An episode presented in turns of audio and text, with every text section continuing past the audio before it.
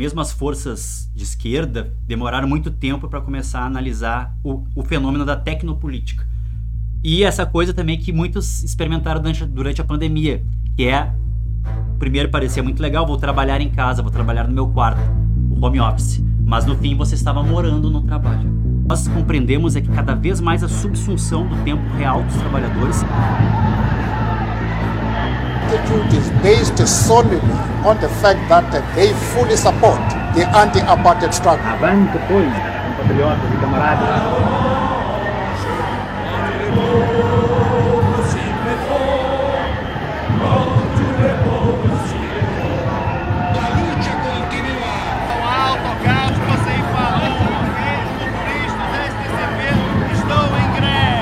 par la lutte a été conquise. Olá, estamos no Revoltas Lógicas, o podcast de, de, pensamento do Abril Abril. É um podcast que vai estrear-se falando com Walter Lippold, coautor do livro Colonialismo Digital. Há alguns anos, Walter, eh, num livro, um trabalho da Saskia Sassen, ela, chamado Digital Formation, ela defendia que a, as redes e a internet iriam contribuir para a concentração do capital financeiro mas do ponto de vista das revoltas e, do, e dos movimentos sociais iam contribuir para a sua multiplicação. Essa segunda parte verificou-se. Eu venho dos anos 80, uma época em que, e, e a passagem para os anos da década de 90 do século 20, onde a cibercultura, as redes digitais, é, o próprio hackativismo, não tinha esse nome, esse termo na época ainda, mas havia uma crença numa tecnotopia havia uma crença de um acesso à democratização do conhecimento e isso estava ligado, de certa forma, à possibilidade da descentralização da rede. Só que essa tecnotopia, ao longo da, da última década de 2010, né, agora no século 21 para cá, nós temos cada vez mais deixado de lado essa visão tecnotópica para uma visão mais distópica, na verdade, porque com o escândalo Snowden, com a compreensão de que há todo um projeto de vigilantismo digital e principalmente com o advento a partir da, da, terceira fase da Revolução Industrial e com a chamada agora Indústria 4.0, nós temos a possibilidade de explorar o Big Data, ou Big Data, que é essa extração de dados. Então, me parece que existe ainda esse elemento de esperança, existe, existe ainda esse elemento da organização das forças progressistas, democráticas, forças de esquerda, os movimentos sociais, mas, pelo que uh, hoje nós estamos observando, o que ocorre é exatamente o contrário. E a própria história da internet, ela já vinha da tecnologia militar, vinha da Guerra Fria, né, o lançamento do Sputnik, nós tivemos aí a, a criação do DARPA e a partir disso a ARPANET. Então a internet já nasce como tecnologia militar estadunidense na Guerra Fria. Então isso é importante falar porque as pessoas se esquecem. Uma substancial a partir do momento que as principais redes sociais são redes proprietárias, isto é, a ideia de uma internet eh, que defendia o pessoal do GNU Project, etc., de uma internet em que as pessoas tinham igualdade na rede, é uma coisa que não existe quando três ou quatro empresas controlam na prática uh, esses, sítios onde nos encontramos e definem as regras desses sítios, não é? Quer dizer. É, são as chamadas Big Techs, essas grandes corporações do Vale do Silício que monopolizam e que muitas vezes elas nos trazem uma ideologia baseada numa visão de que elas são potências benevolentes, quando na verdade são corporações imperialistas que não só trabalham com a extração de minérios. Nós temos, por exemplo, uma matéria jornalística no, no jornal brasileiro Brasil de Fato saiu fazendo uma conexão entre a, a, a, expansão do garimpo ilegal no Brasil, nas terras Yanomami, indígenas, e o ouro extraído, roubado, extraído ilegalmente de terras indígenas Yanomami, em Roraima, vai para a Itália, onde tem auditoria, ou seja, o ouro, é, o ouro sujo é lavado para integrar aí uh, hardware, enfim, né, máquinas ligadas à internet, à tecnologia digital, à indústria 4.0. Então, esse é o problema. Nós estamos dentro de uma rede que cada vez mais vai sendo privatizada. É, e as big techs são as GAFAM como eles chamam, né? Google, Alphabet Google, a holding Alphabet, controla Google Corporation, não só a Google Corporation, como também a Google Ideas, que ninguém fala muito, que é o Think Do Think da Google. Inclusive, o primeiro, o primeiro CEO da Google Ideas, os primeiros CEOs da Google e Google Ideas, Eric Schmidt e Cohen, estavam ligados, por exemplo, à consultoria militar com Condoleezza Rice, com o governo Clinton e poucos sabem também que eles se reuniram em Bagdá em 2008, destruída, aniquilada, para criar uma visão de que a Google é a nova Lockheed Martin, a mesma empresa de tecnologia espacial que permitiu propulsão e armas né, de destruição em massa nucleares na Guerra Fria. E dentro daquela todo aquele jogo da, da, da, do complexo industrial militar dos Estados Unidos, nós temos hoje Google querendo ter esse papel. Então eles têm consciência disso e assumem esse papel de uma corporação que inclusive podemos chamar de necrocorporação, porque diretamente ela tem causado crimes contra a vida. Por exemplo, ao receber é, minérios, não só uh, do Brasil, mas também do Lago Kivu, né? o Coltão, é, o Coltão, que é a liga Columbita e Tantalita. Nós temos também o lítio na Bolívia, agora há pouco Elon Musk, no seu novo brinquedo, Twitter, falou que dá golpe em quem eles quiserem. E, eu, e a rede... Deu um golpe, né? Exatamente. O lítio né, é, é, é essencial para as baterias da, dos carros. É, alguns já falam até mesmo em colonialismo verde, ou seja, uma imposição de, de novas tecnologias para energia renovável, mas que vem sendo imposta de um modo imperialista. Aliás, pouco verdes. Mas eh, também, de alguma forma, eh, a própria lógica de exploração e de negócio, de sugar a vida das pessoas e sugar o tempo das pessoas, faz com que, para além de, obviamente, essas empresas serem de propriedade privada, elas têm uma lógica que nós fiquemos o máximo tempo possível na rede e isso tem privilegiado eh, teorias da conspiração, eh, novos fascismos, eh, eh ideias da Terra plana, quer dizer, eles, eh, o, o próprio algoritmo ao fazer isso, mesmo sem eu dizer que eles fazem propositadamente, que isso é outra discussão, eh, na prática privilegia este tipo de ideias de extrema-direita, não é? A internet, em vez de democratizar, está a criar novos monstros, é possível dizer isso? É possível porque mesmo as forças de esquerda demoraram muito tempo para começar a analisar o, o fenômeno da tecnopolítica. E a extrema-direita, principalmente aqueles que se baseiam no chamado método Steve Bannon, como funciona esse método? Quem são eles? Orbán, Bolsonaro, né? o próprio processo do Brexit também teve esse tipo de tecnologia. Como funciona o uso de Big Data para segmentar a entrega de anúncios? Isso está ligado à economia da atenção. E a economia da atenção é exatamente o que nós estamos conversando aqui. É, um, é uma economia que tem uma ciência toda produzida para manter o usuário cada vez mais tempo ligado à rede proprietária, ao Instagram, ao Facebook, ao TikTok, etc. A, a essas, essas tecnologias, esses softwares, esses aplicativos. E aí o que acontece? Há uma verdadeira acumulação primitiva de dados, onde os dados são extraídos numa uma corrida violenta aos dados e esses dados são rentabilizados e também são tratados, são processados em data centers estadunidenses. E criam influência, fábricas de influência, podemos falar. Podemos falar de fábricas de modela modelagem de comportamento, como você vai tratar com data science, ciência de dados, o big data. A partir disso, você sabe quem é contra a descriminalização do aborto, quem é a favor da liberação das armas, quem é ligado a ideais neonazi. E aí você vai segmentar a entrega com um microdirecionamento. Para você ter uma ideia, Bolsonaro, na reta final da campanha, aplicou 5 milhões de reais, em torno de um, um milhão de euros, por dia no, só no YouTube, para impulsionar os, a seu conteúdo. Então, é um jogo que está dentro da economia da atenção e, de certa forma, nós estamos sim. Num, não que o colonialismo digital seja uma nova fase, nós estamos uh, com no Kruma dentro da compreensão do neocolonialismo. Eu compreendo que nós estamos num, momento de neocolonialismo também tra trabalhamos com o Pares e Eros e o Pravenjá, neocolonialismo tardio. Então, essa, esse conceito que nós falamos sobre colonialismo digital, colonialismo de dados, ele está atrelado ao modo de produção capitalista. Nós não estamos num pós-capitalismo, num tecnofeudalismo, num modo de produção informacional. O que nós compreendemos é que cada vez mais a subsunção do tempo real dos trabalhadores ocorre essa subsunção devido ao que Terezinha Ferrari, professora intelectual brasileira, chamou de fabricalização da cidade, ou seja, o toyotismo, o just in time, e é, é o que eu estava falando da GAFAM. GAFAM, Google, Amazon, Facebook, Meta agora, é, uh, o, a Apple e a Microsoft. E o que, que acontece? Eles trabalham não só numa situação uh, em que se cria uma ideologia que, que, nós chamamos de californiana, a gente tirou esse conceito do Barbrook Cameron, que é a ideologia das big techs. É uma ideologia muito interessante, que ela, ela ataca o capitalismo fordista, aquela coisa disciplinar, cinza, e pro, propõe um novo mundo, um mundo de um capitalismo onde todos têm acesso, onde todos podem ser o que quiserem devido às redes, quando na verdade não é isso.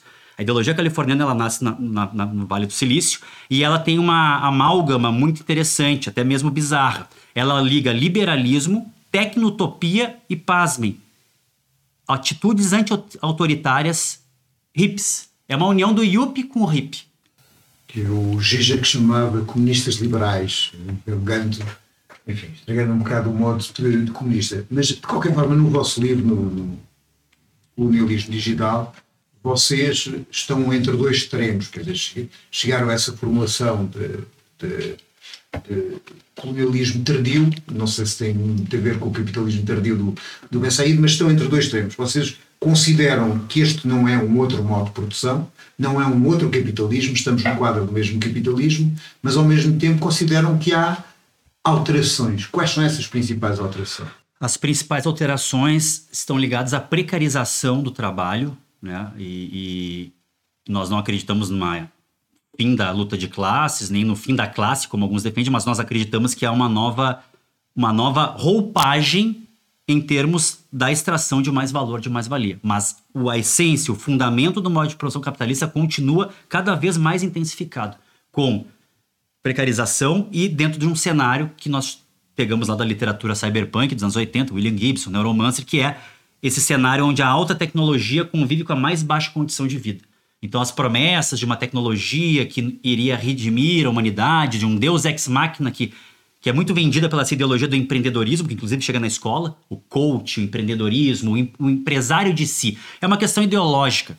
Mas, então, o novo que é vendido, na verdade, está calcado no velho capitalismo, na velha extração de mais valor. Nós trabalhamos sim, com, eh, inclusive né, dialogamos com o pessoal aí do, da, do trabalho imaterial, mas temos as nossas compreensões um pouco diferentes. Nós voltamos à crítica da economia política de Karl Marx, e voltamos aos escritos de Fanon tentando compor uma compreensão do, do, fenômeno que traga a questão do valor, a questão do tangível, a dialética do tangível e do intangível, os NFTs, tudo isso, por quê? Porque se leva a crer que a informação só agora está associada ao valor, quando na verdade valor e informação sempre foram cruciais em, desde o modo de produção capitalista e até antes, nos modos de produções pré-capitalistas. Então, não é que a informação hoje ela se deslocou da mercadoria, se deslocou do processo de, de, de composição orgânica de capital. O que acontece hoje, na verdade, é um hiperdimensionamento da esfera da circulação. E até da esfera da criação de valor eh, imaginário. Quando a, aquilo que se transaciona do ponto de vista de dinheiro é milhares de vezes superior à venda de bens e serviços, há de facto uma criação de um valor financeiro de economia de casino que não corresponde à parte material, mas que tem um poder material. E o que eu te colocava era o seguinte: uh, outra das alterações que há uh, em relação à precarização é que não há essa. Isto é, a consciência de classe é algo muito mais difícil, porque tu não estás na fábrica junto o passar de estar numa classe para a consciência que fazes parte dessa classe é muito mais complicado em alguém que parece que está atomizado e ligado apenas a uma aplicação. Como é que é a luta de classe hoje? Ou como é que pode ser a luta de classe hoje? Nós temos no livro grandes críticas né, ao fenômeno do colonialismo digital, do colonialismo de dados. Falamos também da racialização digital, porque Fanon nos ensina capitalismo, colonialismo e racismo são indissociáveis, mesmo nesse fenômeno que nós chamamos de trazemos esse nome de capitalismo, de colonialismo digital. Na verdade, não criamos esse termo, já existe toda uma escola de estudo sobre isso, mas nós trouxemos essa perspectiva da professora Terezinha Ferrari, que aí tem a ver com essa dinâmica da, luta de classe, da consciência de classe. A professora Terezinha Ferrari nos diz o seguinte, no seu livro Fabricalização da Cidade. Nós estamos, e ela vai analisar o terceiro, a terceira fase da Revolução Industrial, e principalmente o just in time. O toyotismo, o just in time, essa, essa essa magia, parece-se, que a mercadoria está no lugar certo na hora certa. Just in time, o que é que significa o conceito? Significa essa tentativa de superar o Fordismo, de ter estoques para que a mercadoria esteja no lugar certo, na hora certa e sempre em circulação, como por exemplo a própria Amazon prega e efetiva. Quer dizer, a mercadoria está sempre em circulação num grande circuito e, e, ao mesmo tempo, o just in time ele, ele principalmente está fundamentado nessa questão de não ter estoques, estoque zero. Então você tem que ter um, uma logística muito bem é, é, implementada e nesse sentido as redes, a automação, as nuvens, né? Você tem, por exemplo, o Microsoft Azure que coloca inteligência artificial junto com logística. Aí tu tem toda uma concatenação dos tempos da produção da mercadoria, da circulação. Então, o que acontece com a consciência de classe? É, vem essa ideologia do empreendedor, do empresário de si. Nós vemos isso muito nos, nos aqui chama estafetas, né, nos entregadores de aplicativo. Você conversa com o motorista de, de Uber, de Bolt, e geralmente tem aquela ideologia de que ele é o seu patrão, ele faz o seu horário, mas na verdade ele está dentro de um algoritmo que comanda o seu trabalho e as condições são precárias. É a mesma coisa que a, a inteligência artificial. É o salário mínimo, né? Exatamente. Fora que o trabalhador, nessa condição de precarizado, é que eles chamam de, de flexibilidade, que na verdade é precarização, o trabalhador, além de estar dentro dessa ideologia nefasta, ele entra com grande parte dos meios de produção, fora o algoritmo o software que aí é comandado pela Big Tech. Mas o trabalhador entra com o automóvel, o trabalhador entra com a gasolina, o trabalhador entra com a manutenção, há sempre essa reclamação. Então, por um momento, parece que se descentralizou uh, uh, essa questão do sindicato, que nós estamos né, uh, acostumados a analisar na história do, do movimento do, dos trabalhadores, mas logo isso é superado. Agora nós temos o Alphabet Workers, que é um sindicato dos trabalhadores da Google. No Brasil nós temos né, os, aplica os anti é, entregadores antifascistas, que tem lá a liderança do Galo de Luta, que tem organizado né, eh, os entregadores, inclusive começaram a entrar com ações para o quê? Para que eles consigam um mínimo de condição de trabalho, porque lá, uh, pelo menos é a realidade que eu conheço mais no Brasil, o motorista de Uber, o entregador de Uber Eats, ele não tem, assim, ó, ele não pode ficar doente. Se ele ficar doente, ele tem que pagar para a empresa, para a Big Tech, porque ele não pode ter atestado, ele não tem direito a nada. E é uma e isso que é interessante, o capitalismo nos vendeu que com a tecnologia nós teríamos descanso, nós íamos, íamos descansar. Mas agora o que acontece é que os robôs e as IAs fazem poesia e nós trabalhamos cada vez mais duro. Então parece que o robô que ia ser o neo-escravizado se tornou aquele que faz poesia, que faz texto, que faz música e nós trabalhando, nossa carne sendo moída nas engrenagens do capitalismo. Mas há um problema que há uma espécie de domínio hegemónico, para além desta realidade dos algoritmos, sobre as nossas próprias ideias, tanto que os mecanismos da exploração deixaram de ser aparentemente coercivos e somos mais vezes nós próprios que nos exploramos a nós mesmos, ou que, ou que achamos que é bom e é livre nos explorar a nós mesmos. Este, né, isto vê-se nas coisas mais pequenas, por exemplo, agora só pegar, o Expresso saiu uma sondagem sobre Portugal e 90 e tal por cento das pessoas são contrárias aos impostos elevados do trabalho.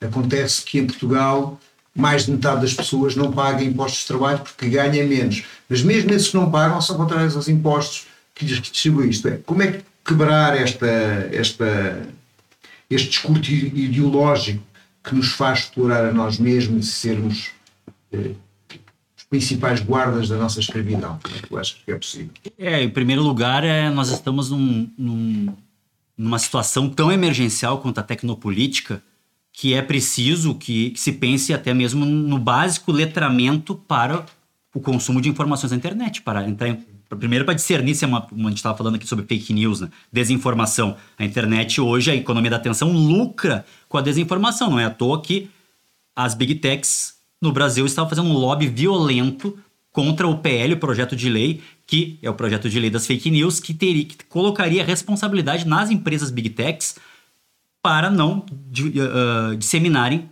notícias falsas, que inclusive foram responsáveis pela eleição no Brasil, né? pela eleição do Bolsonaro. Uh, invenções e coisas que acabam circulando, por quê? Porque os caras têm muito capital e muito dinheiro para investir em marketing. Mas o que acontece é isso, hoje as pessoas, e a pandemia parece que ela, ela fortaleceu esse processo que já vinha acontecendo, não só do, da mediação tecnológica e digital para o mundo do trabalho, para a sociabilidade, para a afetividade, E essa coisa também que muitos experimentaram durante, durante a pandemia, que é primeiro parecia muito legal, vou trabalhar em casa, vou trabalhar no meu quarto, o home office. Mas no fim você estava morando no trabalho. E o smartphone, exato, o smartphone ele é o Bill Churran, que não é um autor é um autor né, que é um pouco diferente da nossa compreensão teórica que a gente traz no livro, mas a gente dialogou criticamente com ele. Esse Byung-Chul Han, ele tem um livro Psicopolítica, que ele traz o seguinte, o smartphone, ele é uma espécie de tecnologia de poder móvel, assim que ele compara ao, ao, ao rosário. É o Neo Rosário. Você vai lá, tá sempre com o celular na mão, com o telemóvel na mão, tá com ele manipulando, fica nervoso. E aí ele diz né, que o curtir é o amém e a rede social é a igreja. Então o que acontece? Parece que hoje todos nós estamos, todos somos CEOs, todos somos empreendedores. Você vende o bolo de pote, mas na internet você traz toda uma linguagem de marketing, porque é uma necessidade. Hoje isso é uma materialidade. A própria imagem nas redes sociais, dependendo do serviço que você vende, ela é importante e é uma questão econômica. Então há toda uma operação nessas redes de criar uma hiperrealidade. E hoje o trabalhador precarizado, aqui né, com atividade aberta no Brasil, é chamado MEI, Há, há um processo também de, de, de, criar empreendedores, empresários e toda uma ideologia que, inclusive, é passada na escola. Como combater isso? Isso só pode ser combatido em organizações de movimentos sociais. Os movimentos sociais, por exemplo, o Movimento dos Trabalhadores Sem Teto, MST, uh, M, o MTST, ele criou um núcleo de tecnologia. É um núcleo interessante que tem feito a conscientização com os militantes do movimento social sobre não só a tecnopolítica, mas as ideologias do empreendedorismo, essa ideologia, como você falou, do empresário de si. Né? Parece que o sonho febril dos capitalistas é internalizar a luta de classes no indivíduo. O indivíduo se autoexplora. E aí, por isso que o próprio Ram fala, né? não é um autor marxista, mas é interessante que ele nos traz, ele fala a questão do. Sociedade do cansaço. Exato, o cansaço, o burnout, é uma sociedade do cansaço, de uma, de uma visão positiva. Ele diz que na época do Fordismo, do capitalismo fordista era aquela coisa, a mesma, mesma escola reproduzia isso, né? aquela coisa cinza, é, filas, é aquela imagem que nós temos do Another Brick in the Wall, né? do, do, do, do, do, clipe. Do, filme do Charlie Chaplin. Do, exatamente, a, aquela coisa taylorista. O trabalhador bovino era o sonho de Taylor. Agora não. Agora o trabalhador tem que ser disruptivo, flexível, criativo. Criam metodologias ativas, gamificação da vida, você ganha emblemas. Há um capitalismo que opera na emoção, na comunicação e no jogo.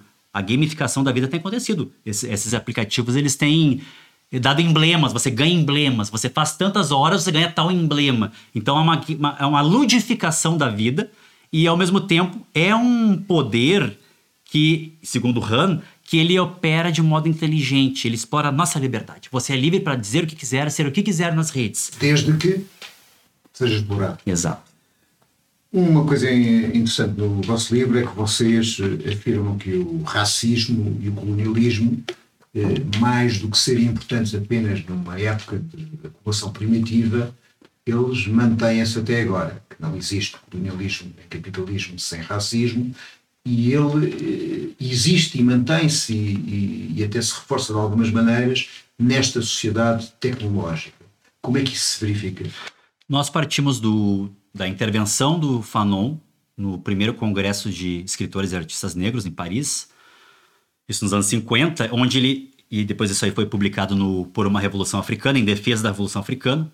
Nesse texto ele faz uma história do racismo muito interessante. Primeiro, o racismo primitivo, como ele chama, é um racismo ligado à maldição de Can. É um racismo ligado à religião. A maldição de Can não está na Bíblia, né? Para quem não, não sabe, Noé teria amaldiçoado Canaã, segundo o Pentateuco, Gênesis, Canaã, que era o filho de Campo, teria, Noé teria bebido, teria ficado nu, e seu filho teria feito algum tipo de chacota do pai, e os outros irmãos, Jafé e Shem, botaram o pai para dormir. No outro dia, o pai, Noé, fica sabendo e amaldiçoa Canaã. Teu filho, Canaã, será escravo e terá uh, esse destino, será escravo dos seus irmãos. Mas na Idade Média, começou uma nova compreensão de que a maldição de Cã era de Can. E quando Noé amaldiçoou Can, a sua pele teria enegrecido. Essa é a explicação da igreja oficial da origem dos povos negros. Porque Can teria, da, teria da, dado origem aos camitas, teria, teria filhos como Put, Misraim, Cush e, e, o próprio Canaã. E Jafé teria dado origem né, à Europa e Shem à, à, à Ásia. Depois vem um racismo, a raciologia pseudocientífica. Começa a se sofisticar mais. vem o conde de Gobineau, que não era conde. Só disse que era conde, mas não era conde. Era amigo do Dom Pedro II, foi ao Brasil. Falou que o Brasil não iria para frente se não embranquecesse aquele país. Foi um dos grandes lobistas do projeto de embranquecimento e tra trazer braços da nem existia ainda Alemanha e Itália para a imigração no final do século XIX, na transição do modo de produção escravista colonial para o capitalista no Brasil. Então, o que acontece? Aí vem essa, essa coisa da, do ensaio da desigualdade das raças do Gobineau, de uma pseudociência, craniometria, é, frenologia, lombrossos e toda essa coisa. E, e aí o, fenômeno é o seguinte, o, o Fanon diz que aí sai desse momento pseudocientífico e vai para a questão cultural, é um racismo cultural. Eles e nós. Choque de civilizações. Aí já é uma. Mas o que o Fanon nos diz é o seguinte: é incrível. Os meios de produção se desenvolvem, se sofisticam e o racismo junto se sofistica. E isso acontece nessa, nesse momento que nós estamos vivendo. O professor Tarcísio Silva, que foi nossa base teórica, desenvolveu estudos sobre racismo algorítmico. Olha que interessante. Existe todo um projeto de reconhecimento facial, por exemplo, o Smart Sampa, em São Paulo, né, que reconhece a face e o algoritmo. Ele sabe quem você é. Mas o problema é o seguinte: o que ocorre cada vez mais é, é que esses algoritmos eles reconhecem, inclusive, para reconhecimento criminal. E várias pessoas inocentes, todas elas homens negros, são reconhecidos como criminosos. Mas essa mesma tecnologia que reconhece um rosto negro e uma coisa cyberlombrosiana, vamos dizer assim, o rosto do crime, é a tecnologia que erra a torneira, o sensor da torneira de, de água, quando você passa o braço branco ali, liga. E muitas vezes há reclamações em vários lugares do mundo que essa tecnologia não funciona para a pele negra. Tecnologia e racismo são dois velhos conhecidos. Se a gente falar de mídia, a própria Kodak, os filmes quando foram criados, eles não captavam a pele negra. Eles eram feitos para, para brancos. A Kodak tem toda uma história ligada a isso. E sabe por que, que começaram a fazer filmes filmes que detectavam o rosto negro. Pessoas foram à praia, não? Não, porque não era para tirar foto de cavalo. Eles queriam tirar foto de cavalo e aí não pegava os cavalos direito. Aí a Kodak fez um filme que pegava uh, o pelagem do cavalo e começou a ser usado. Então, olhem só, cinema e racismo, tecnologia e racismo. É isso que acontece. Esse mito prometeico que muitas vezes a burguesia nos promete, é, de uma tecnologia que redime, que vai libertar a humanidade, parece que é o contrário. Cada vez mais a gente está numa distopia de vigilantismo digital, de extração de dados e de modulação de comportamento. Mas isso não acontece porque é uma espécie de naturalização do algoritmo de, de, um, de um conceito que é anterior. Isto é, a Amazon, quando creio que foi a Amazon fez recrutamento de, de diretores e de administradores, utilizou um processamento de inteligência artificial e esse processamento excluiu a maior parte, ou a totalidade das mulheres. Quando eles foram investigar aquilo, o que acontecia é que eh, no seu mecanismo de autoaprendizagem, o algoritmo viu qual era a prática. E como a prática era machista, ele considerou que aquilo era um dado positivo e, e, e manteve Sim. e tornou científico e natural aquilo que é um preconceito ideológico e machista. Não acontece mais por isso? É, essa ideologia dataísta, que os dados em si, porque nós temos a questão dos dados, da informação e do conhecimento, são três elementos que interagem, mas não são iguais. Dados estão ali, dados articulados geram informação ou desinformação, pode ser utilizado para desinformação, e o conhecimento é algo mais sofisticado, onde a interpretação do sujeito interage com aquela informação e ele vai, com uma série de juízos, criar um raciocínio. Então é, é, é diferente. E os dados, a uma ideologia dataísta. Inclusive, há muita gente falando assim numa morte das narrativas, porque os dados. É, a gente está vivendo um pouco o que se viveu, não, não, é, não é novo esse sentimento quando do advento do desenvolvimento da estatística e da demografia. Então há uma crença inexorável na verdade que emana dos dados em si. E aí os dados estão enviesados, os algoritmos estão enviesados, a inserção dos dados é enviesados. Por quê? Quem insere esses dados? É, quais, de onde vêm esse, é, essas informações? Em geral, são pessoas, né, uh, programadores e, e, do norte, esses são inserem dados. Agora tem um outro lado que também é, leva, né, uma, uma, a uma visão de colonialismo digital que é o seguinte: essas IAs, elas, toda essa, tecnolo essa tecnologia tem por trás click workers, é um outro lado. Quem são os click workers? Microtrabalhos. Eu mesmo fui por seis meses por necessidade por pesquisa, unir o, o útil ao agradável que eu estava precisando, eu fui click worker eu cheguei a trabalhar para 14 empresas por dia diferentes. Eu nem lembrava para quem mais eu trabalhava. E eu tinha um alarme que tocava quando tinha um trabalho bom, uma tarefa boa. Em geral, a tarefa causava danos psicológicos profundos, porque era discernir imagens violentas, discernir mutilação, snuff movies, pornografia infantil. E o trabalhador do Clickwork, ele, é, ele ganha em torno de 2 dólares por hora.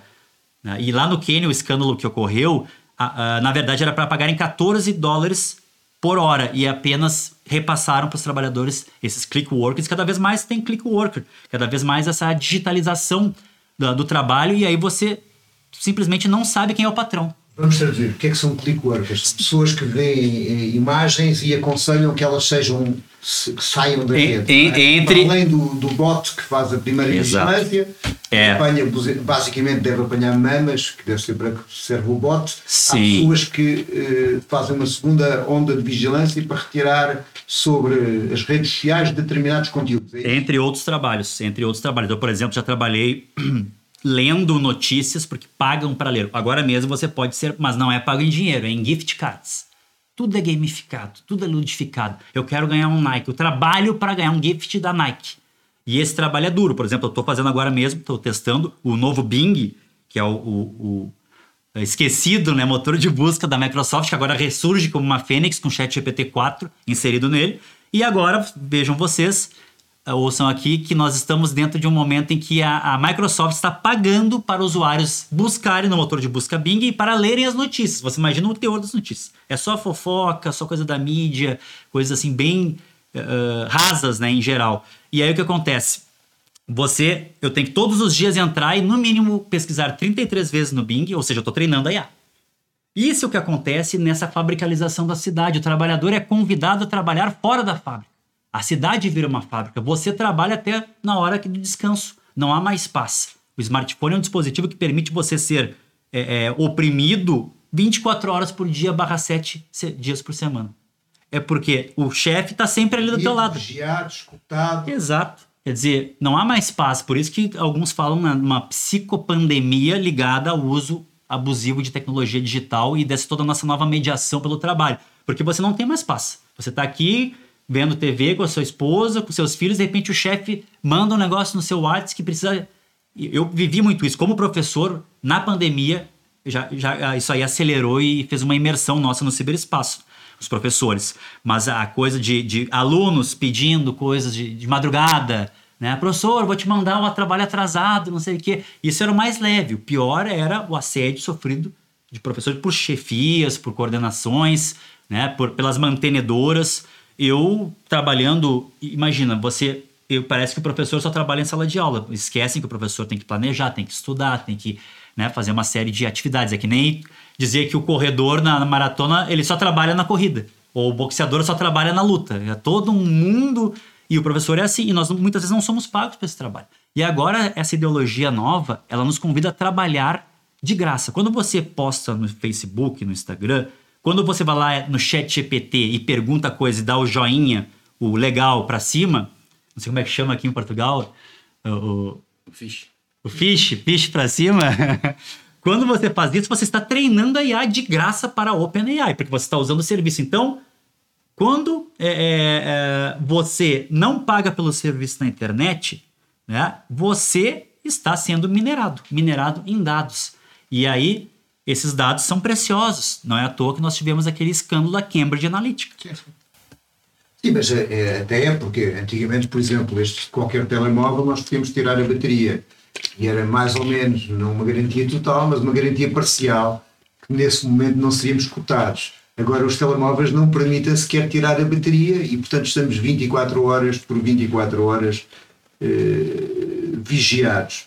Isso não causa também um, enfim, um problema prático, isto é, qualquer eh, mobilização que seja contra o sistema está é, facilmente policiada. Hoje, se, se na, durante a ditadura do Brasil que tivessem, tivessem Facebook e Instagram, provavelmente a primeira pessoa que prendiam iriam prender e interrogar todas as pessoas que constavam da sua rede de amigos. Como é que, como é que hoje é possível dentro desta tecnologia, ser contra esta tecnologia? Nós temos que procurar, primeiro, conhecer as alternativas, o movimento software livre, como foi falado aqui, conhecer softwares né? hardware e software livre. Nós temos que pensar como movimentos sociais e organizações revolucionárias, e não só, mas também jornalistas perseguidos, é, é, é, pessoas denun que denunciaram necrocorporações. Nós temos agora, por exemplo, o Assange vai ser extraditado. Então tem esse exemplo. O que acontece é o seguinte: nós precisamos pensar em autodefesa digital. E para isso tem que ter gente estudando cibersegurança. Porque não é possível que a gente vá organizar ações direta, por, ação direta, por exemplo, ou qualquer tipo de atividade né, que possa colocar em perigo a segurança de militantes via rede proprietária. Nós temos redes alternativas descentralizadas, criptografadas, a rede Join Diaspora, o Mastodon.social, temos o, o GNU.social, mas são redes que só tem hacker.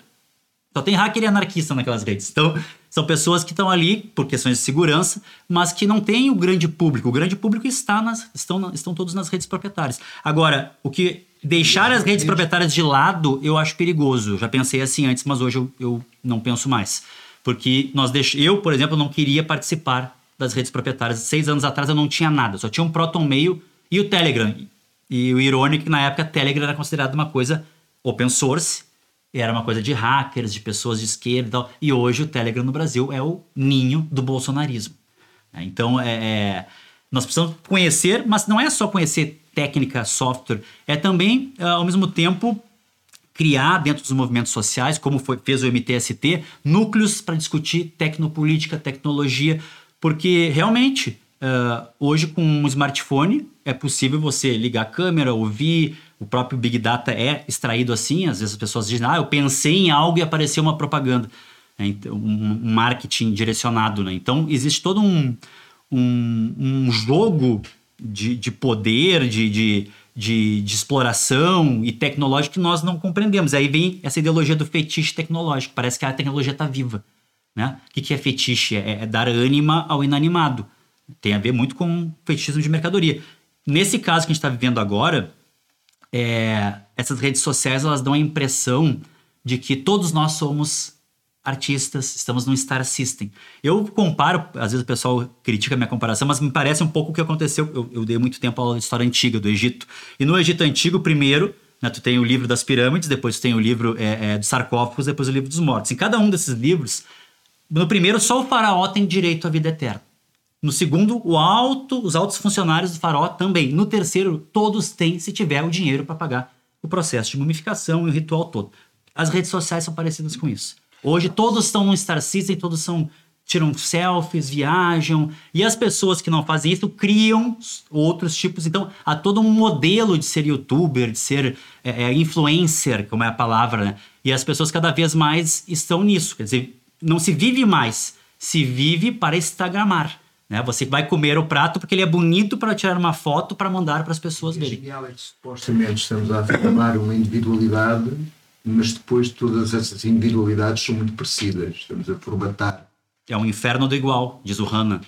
É um inferno do igual. Por quê? Porque a negatividade, a contradição, a teoria, a teoria é uma negatividade, a dialética que abraça a negatividade e, a, e esse, esse, essa interação elas estão sendo banidas para o inferno do igual. Por quê? Porque a comunicação nas redes ela precisa fluir sem negatividade. Ela precisa de 100% de positividade. Qualquer negatividade, crítica, a comunicação trunca. Então, se aposta em bolhas, bolhas nas redes, você só fala para o igual, e cada vez mais que você olha os stories, está muito parecido. É muito parecido em, em todo mundo capitalista.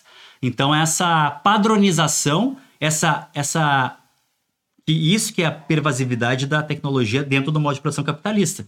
Ao invés de nos libertar. A questão é apenas de ser produzida de um modo que. Isto é, eh, a tecnologia não é neutra, porque ela é produzida num determinado modo de produção.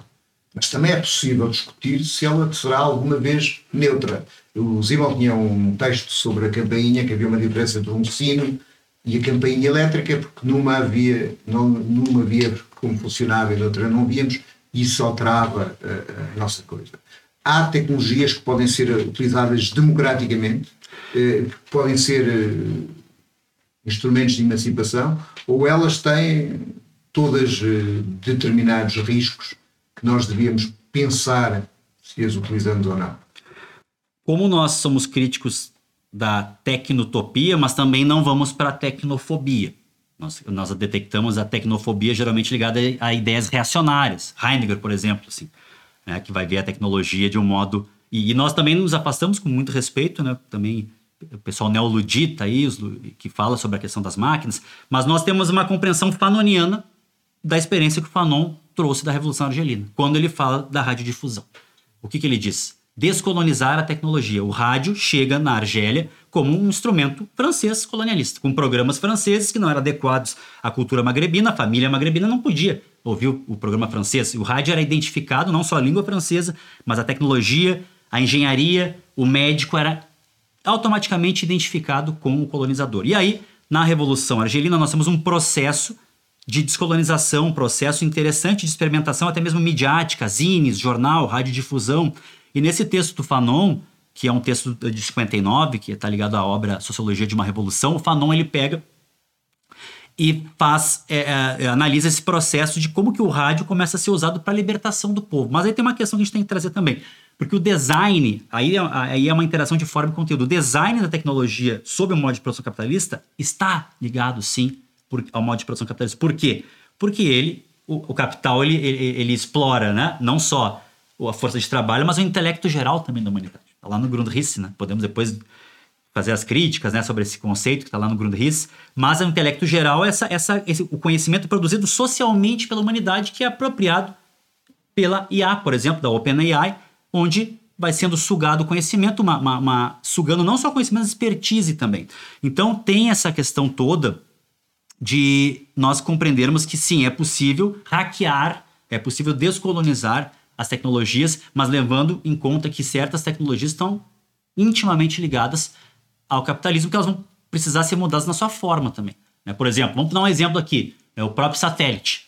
Né? O pessoal lá no Brasil gosta de falar, é, o pessoal de direita, os liberais, né? Eles ficam dizendo, ah, socialista de iPhone, né? O socialista não pode usar iPhone, não pode... Mas eu sempre digo, os caras são os capitalistas de satélite, que usam tecnologia soviética.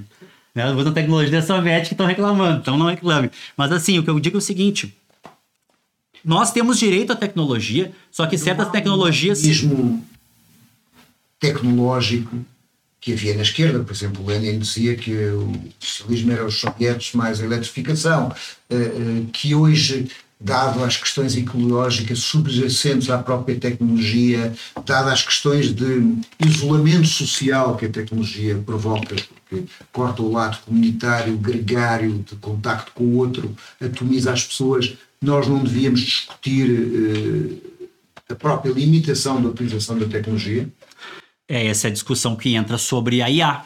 Nós deveríamos criar uma IA nas universidades federais? Será que uma IA pública ligada à ciência, à, à soberania digital e à soberania nacional é importante? Essa discussão está sendo feita agora.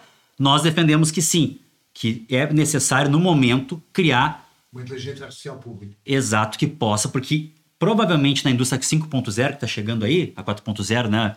partir de 2010, ou seja, é, a quarta fase da Revolução Industrial, que vai trazer Big Data, Big Data, é, realidade aumentada para produção, é, nuvens, automoção cada vez mais profunda.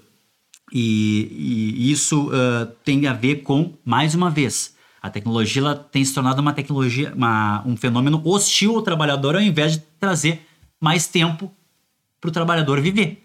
Então, parece que quanto mais a tecnologia se desenvolve, mais mas o trabalhador está subsumido. Formal e real. Uma subsunção formal e real. Agora, nós vamos deixar a tecnologia de lado, nós vamos deixar de usar. Né? Nós, é, essa, essa discussão está muito ligada hoje à IA. Devíamos deixar a IA de lado, ela é perigosa porque o que está aí. Não é só a IA, é, é, a utilização da alteração do genoma humano, uh, Biotecnologia. O transhumanismo e a biotecnologia. Ciborgues. Nós não estamos na, no limiar de uma alteração, essa sim, eh, real, entre poderosos e não poderosos, no sentido de termos eh, instrumentos técnicos que façam que os poderosos sejam não só muito mais ricos, como muito mais fortes, muito mais inteligentes, por uma alteração tecnológica. Sim, é. Não há aqui uma questão de é, lembra muito o Huxley no Brave New World, né? Quer dizer, a, a, a criação de castas, de classes geneticamente manipuladas. Mas olha, é bem interessante isso, porque o, Nesse livro, nesse ensaio que dos anos 90, que é base para nós, que é o A Ideologia Californiana, do Barbrook Cameron, eles falam, eles trazem Hegel e trazem a dialética do, do mestre e do escravo, mas trazem como ciborgue e robô. Então, essa, essa crença da, da, da, classe burguesa ligada aí às big techs que dessa, dessa superação do corpo biológico rumo a um corpo ciborguiano, transhumano e ao mesmo tempo essa crença de que o robota, e a palavra robota, né, ela tem etimologicamente ligação com, com escravizado, é, é, e a própria palavra escravo né, tem etimologia ligada a eslavo, slave, eslavo, desde a época do, do Império Sacro Germânico.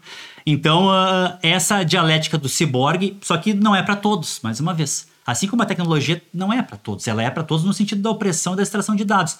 No Brasil, na pandemia, nós vimos isso. Havia, todo um, um, havia toda uma utopia de que nós íamos dar, íamos, íamos dar aulas com YouTube, com vídeos, com realidade aumentada, quando a gente descobriu que os alunos de periferia, os alunos da escola pública, mal tinham dados, franquia de dados para acessar as aulas online. Então também tem esse outro lado, tem o lado dos desconectados. E os desconectados são geralmente eles vão ter uh, uh, uma pecha, assim, um estigma que é gerado inclusive por IA, por algoritmo. Eles são considerados o lixo o lixo da sociedade informacional, porque eles não geram nem dados. É uma espécie de novo lumpen, né, de neo-lumpen, só que dentro de uma visão de precariado, fazendo pequenos bicos, sem nenhum tipo de assistência, dentro de um mundo de vulnerabilidades. Não há nem. A, é, quer dizer, as pessoas estão rezando para entrar num trabalho que paga muito pouco, porque nem isso elas têm. Então, essa é a realidade do, do, do, do Brasil e eu tenho visto aqui também em Portugal há cada vez mais a precarização, mas há todo um discurso de nômadas, né, que chama aqui nômadas digitais, a liberdade de andar por aí, quando na verdade são escravos do algoritmo. Né, e cada vez mais a escravização algorítmica gera burnout, gera esse agora, tipo de doença. O algoritmo tem proprietário, mas há dentro de, mesmo de gente ligada à tecnologia, há discussões da necessidade de dar travão à inteligência artificial eh, por questões de preverem a sua autonomização, até se fala na singularidade tecnológica. Isso é mais uma história de. de para boi dormir? Para boi dormir. É, é. Essa aí é uma história que todo mundo me manda toda hora. Ah, professor Walter, vai tomar consciência, Skynet, não, o Terminator, né? Não é isso, é ideológico. A grande questão é quem controla esse meio, esse meio de produção. É a velha luta de classes que eles dizem, teimam. Toda década eles matam o Moro, matam Marx. Ah, acabou, a teoria evaneceu. Não. Enquanto houver capitalismo, a crítica da economia política, o materialismo histórico né, e o método dialético vão continuar nos fundamentando para compreender esse fenômeno. Então, quer dizer, não há essa coisa de singularidade. Né? Agora, o, o próprio Elon Musk assinou é porque ele foi um dos, um dos grandes uh, investidores da OpenAI, do ChatGPT. Aí agora ele assinou junto com outros que é um perigo de singularidade, ou seja, a IA tomar consciência própria. O perigo é a luta de classes. Mas é assim, isso é verdade, mas uh, não deixa de haver acidentes, não é? Ah, sim. Isto é, é isto é se tu constróis uma central nuclear, se ela tiver 0,0000% 1% de haver um acidente, parece não ter importância, mas se o acidente acabar com o planeta tem importância. Sim. Quando tu colocas uh, decisões determinadas e todas as redes são conectadas, pode haver um acidente. Já ocorrem incidentes, na verdade. Por exemplo, tem algoritmos. E lembrando só uma coisa: a palavra algoritmo vem de um nome, né? De um, de um, um sábio, um matemático, uh, é exatamente muçulmano, chamado Al-Hawarizm. É ele que criou o algoritmo e o algarismo, ele trouxe da Índia e adaptou, mas, né? Então é importante dizer que uh, essas tecnologias têm já né, um fundamento teórico, matemático, filosófico bem antigo. Mas o que acontece é o seguinte: tem algoritmo tratando do tempo que você vai ficar é, incondicional nos Estados Unidos. E esse algoritmo leva em conta o quê? O bairro que você mora, se você é branco, se você é negro. Então o algoritmo está decidindo a vida das pessoas se vão ficar mais na cadeia, na prisão ou não, é decidido por um algoritmo. Assim como algoritmos decidem nossa vida financeira, crédito. Crédito é decidido. O que é que tu pagas por um bilhete de avião, ou o que é que tu pagas Exato. por um turismo, ou até, até há um célebre vídeo da expulsão de um passageiro de um uh, amor de um avião de uma companhia americana porque não tinha tantos negócios, portanto havia overbooking, é ele que se faz. Caiu fora. O algoritmo ele decide isso. Aí você imagina o algoritmo decidindo pena de morte, ou decidindo. E eu digo o seguinte: nós não tem, a gente chegou num ponto que não há mais como voltar atrás. O capital tá em cima da IA. Ano passado era NFT. Tudo era NFT, tudo era criptomoeda. Era o metaverso. O metaverso ia tomar. esquema de Ponzi, não é? E aí o metaverso simplesmente sumiu, ninguém mais fala em metaverso, o Facebook quase foi à falência, os caras estão. Por isso que eles estão cada vez mais, né? ah, fazendo lobby no Brasil, porque se eles perderem o mercado brasileiro, que é um mercado maravilhoso para marketing digital, são 160 milhões de usuários na internet. Aí você imagina Estavam bem no Orkut. Estava, é, o Orkut, o cara tinha as comunidades lá, né? Tinha comunidade muito boa. Mas, enfim, né? Tinha, tinha uma comunidade lá que era Eu Chorei Quando o Muro de Berlim Caiu. Eu me lembro Ah. que tinha... Mas tinha umas coisas assim, né? Mas, enfim, é isso que acontece. Há toda uma ideologia de que você é dono do seu, do seu destino, você faz. E se você não faz, o problema é seu. Você é um fracassado, internaliza, individualiza o fracasso social. Isso causa depressão, causa burnout e uma série de doenças que cada vez mais as pessoas padecem. Quer dizer, hoje você tem que pagar para dormir. Porque o capitalismo tira teu sono e tu tem que pagar o remédio para dormir. Hoje o sono é rentabilizado através da, da, da indústria farmacêutica. Você tem que pagar para dormir. Senão não dorme, de tanto problema que tem na vida. O trabalho é sempre precário, vai ser demitido amanhã, né? sem saúde, sem casa. Olha o absurdo desse país. Um país que se esfacela atualmente, as pessoas não têm como onde morar, porque não tem condições de pagar devido a uma especulação financeira terrível. É, é assim, ó, olha, é chocante que a gente está vivendo. E no Brasil, imaginem que a coisa tá, tá sim, né, digamos que depois de tudo que aconteceu, principalmente com o governo de milicianos, ou seja, esquadrões da morte chegaram ao poder da República e implementaram um projeto de colonialismo interno, que já vinha ocorrendo no Brasil, mas dessa vez eles fizeram pensado, expansão do garimpo, da pecuária, destruição, é aquele pensamento de miliciano lá do subúrbio do Rio de Janeiro mesmo, é ganhar é, pouquinho, mas, mas ganhar. né? Eles querem destruir, botar a Amazônia abaixo para plantar soja, gado e, e levar o ouro das terras indígenas. Então é, é interessante que a alta, esses bolsonaristas são o melhor exemplo. A alta tecnologia a serviço da, mais, da maior barbárie capitalista. Daquele capitalismo assim, ó, de destruição predatória que a gente pode chamar até de necrocapitalismo, que é o que ataca diretamente a água, as terras das pessoas, a, a comida, a, a sobrevivência básica, né? A- E a vida. e a vida. É, é, Eles, e, então, nós estávamos com um governante no poder com esse projeto. Claro que agora a social-democracia voltou ao poder e há grandes contradições, mas também temos né, estancado algumas coisas, muita luta para ser feita, mas para mim eu me sinto bem porque é uma questão de sobrevivência. Se o Bolsonaro tivesse ganhado essa outra eleição. E aí vem uma questão interessante. Gente da esquerda do PT começou a usar as armas sujas das fake news que falaram ou a gente usa isso ou a gente vai perder. E aí fizeram lá que o Bolsonaro era maçom, tinha umas fotos do Bolsonaro com um demônio atrás. Eu, na época, não, não gostei, assim, digo, olha, eu acho que a gente não tem que jogar o jogo sujo deles. A gente tem que se apropriar das tecnologias, mas aí até que ponto a ética vai se... Ou vamos ser antiéticos, usar fake news contra o Bolsonaro, ou vamos perder a eleição, ganhamos por 2 milhões. Quer dizer, então é, são contradições que estão acontecendo hoje. E é o mesmo com o marketing digital. Eu sou muito crítico dessa economia da atenção, do marketing digital. Todo mundo virou marqueteiro, tá todo mundo agora com essa linguagem influenciador. É, likes, não sei o quê. Não corres um bocado de risco. Um livro do Anatole France que é a Revolta dos Anjos, em que o, que o Lucifer se quer revoltar contra a ditadura de, de Deus, mas tem um sonho em que ganha e que tudo fica igual. Isto é, a utilização dessas armas dessa forma não é uma coisa que te dá uma vitória inicial. É uma vitória de pirro, né?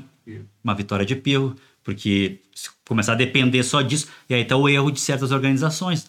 Quer dizer, ao invés de trazer possibilidades né, de, de, de desenvolver o poder popular, de fundamentar né, seu poder nas massas, no movimento de massas, de trabalhadores, de campesinos, de operários, de indígenas, das mulheres, dos gays, dos negros no Brasil, por exemplo, que é o, o exemplo que eu mais conheço, se aposta nesse jogo, né, muitas vezes perigoso. Eu, eu sou contra.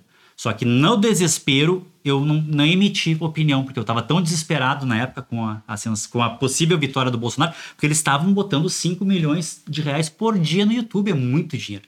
Eu sei porque eu mexo com marketing digital. Então, assim, quem tem grana. Vou dar um exemplo para vocês entenderem, ouvintes. E, olha só.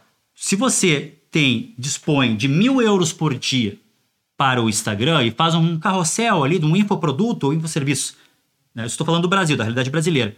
Você vai chegar a milhões de pessoas por dia.